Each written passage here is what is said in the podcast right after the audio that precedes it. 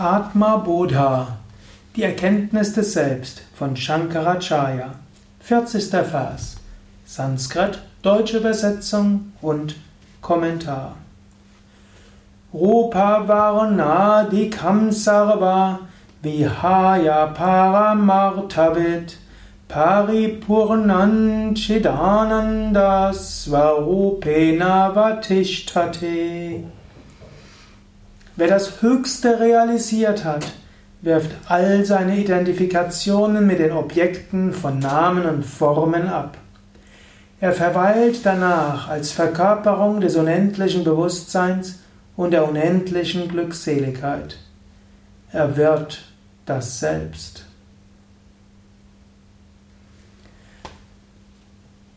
Er hat vorher gesprochen über Jnana Abhyasa, über die Übung, zum höchsten Wissen zu kommen.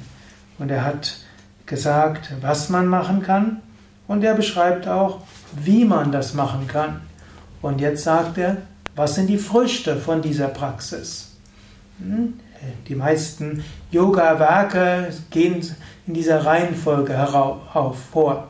Sie beschreiben irgendeine Schwierigkeit, die es so gibt.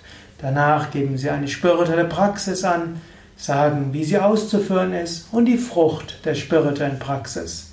Hier spricht jetzt Shankaracharya über die Frucht der spirituellen Praxis, dir immer wieder bewusst zu machen, Aham Brahmasmi, ich bin Brahman. Oder auch äh, Satyam Jnanam Anantam, ich bin höchste Wirklichkeit, ich bin reines Wissen, ich bin Unendlichkeit. Nitya Shuddha Vimuktai, ich bin ewig, ich bin rein. Ananta Brahman, ich bin unendliches Brahman. Wenn man das immer wieder sagt, wird man das Höchste verwirklichen. Wenn man das Höchste verwirklicht hat, dann wirft man alle Identifikationen von Namen und Formen ab. Also alle Identifikationen mit Rupa und Varna. Rupa sind Formen, Varna sind verschiedene Färbungen, die man haben kann. Alle werden aufgegeben. So kann man auch erkennen, ob jemand das Höchste erreicht hat. Wenn jemand sich identifiziert mit Namen, mit Worten, mit seinem Körper, mit seiner Psyche, mit seinem Lob, Lob Ruhm und so weiter, weißt du, hat man nicht das Höchste verwirklicht.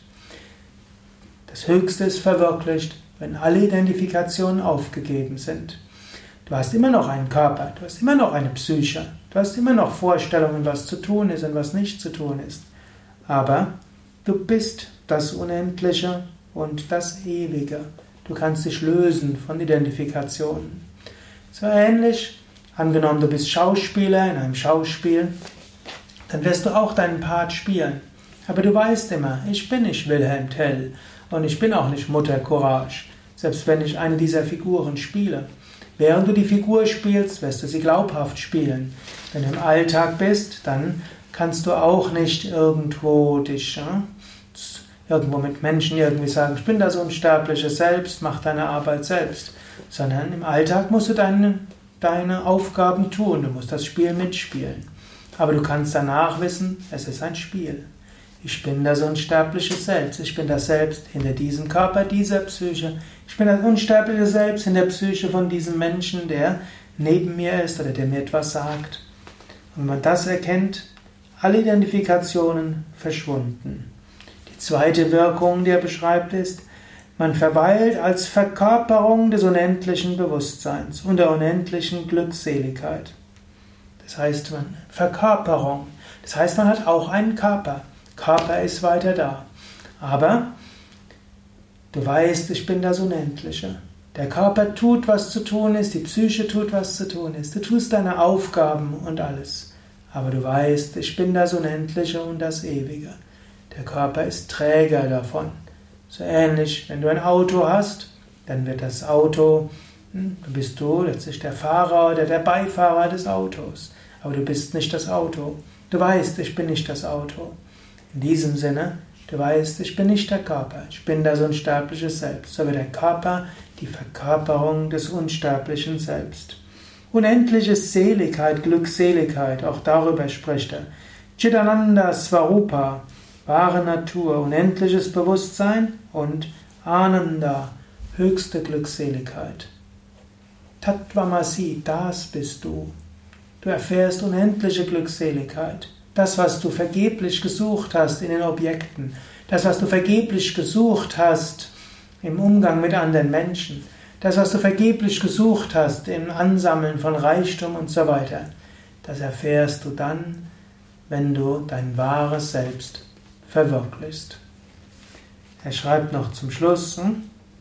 Swayam eva hi, beziehungsweise hm? Du wirst, man wird zum höchsten Selbst, Paramartha wird, hm? man ist die höchste Bemühung, die man erfährt. Aber hier sagt er noch, er wird das Selbst. Natürlich, man wird nicht zum Selbst, man ist das Selbst. Wenn er sagt, man wird zum Selbst, heißt das, die individuelle Bewusstheit identifiziert sich nicht mehr mit dem Körper, nicht mehr mit der Psyche. Sie identifiziert sich mit dem, was man wirklich ist, das Selbst. Wiederhole noch einmal diesen wunderbaren Vers. Rupa Varnadhikam Sarva Vihaya Paramartavit Paripurnanchidananda Svarupena Vatishtate. Wer das Höchste realisiert hat, wirft all seine Identifikationen mit den Objekten von Namen und Formen ab. Er verweilt als die Verkörperung des unendlichen Bewusstseins und der unendlichen Glückseligkeit. Er wird das Selbst. Soweit zum 40. Vers des Atma Bodha, Erkenntnis des Selbst von Shankaracharya.